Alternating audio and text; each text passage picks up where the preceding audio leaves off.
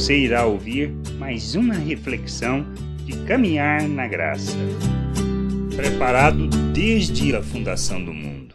Em Mateus, no capítulo 25, do versículo 34 ao 36, compreendemos que Deus preparou para entrarmos no seu reino desde antes da fundação do mundo. Então dirá o rei aos que estiverem à sua direita: Vinde, benditos do meu Pai, entrai na posse do reino que vos está preparado desde a fundação do mundo, porque tive fome e me destes de comer, tive sede e me destes de beber, era forasteiro e me hospedastes, estava nu e me vestistes, enfermo e me visitastes, preso e fostes ver-me.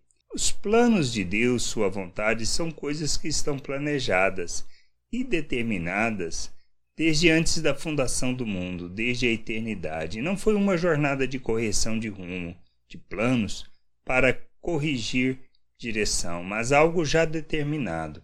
Foi da sua vontade que fizéssemos parte do seu reino muito antes de nos criar.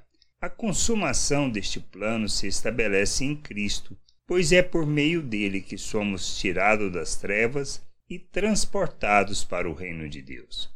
A conclusão desta promessa se dará na volta do Senhor, por isso precisamos estar preparados para este dia, fazendo o que é aquilo que o Senhor espera e deseja de nós, ou seja, aquilo que ele planejou, as obras que ele planejou para nós. O nosso Deus não veio corrigindo rumos e nem montando planos adicionais para a nossa salvação, para fazer parte, fazermos parte do seu reino.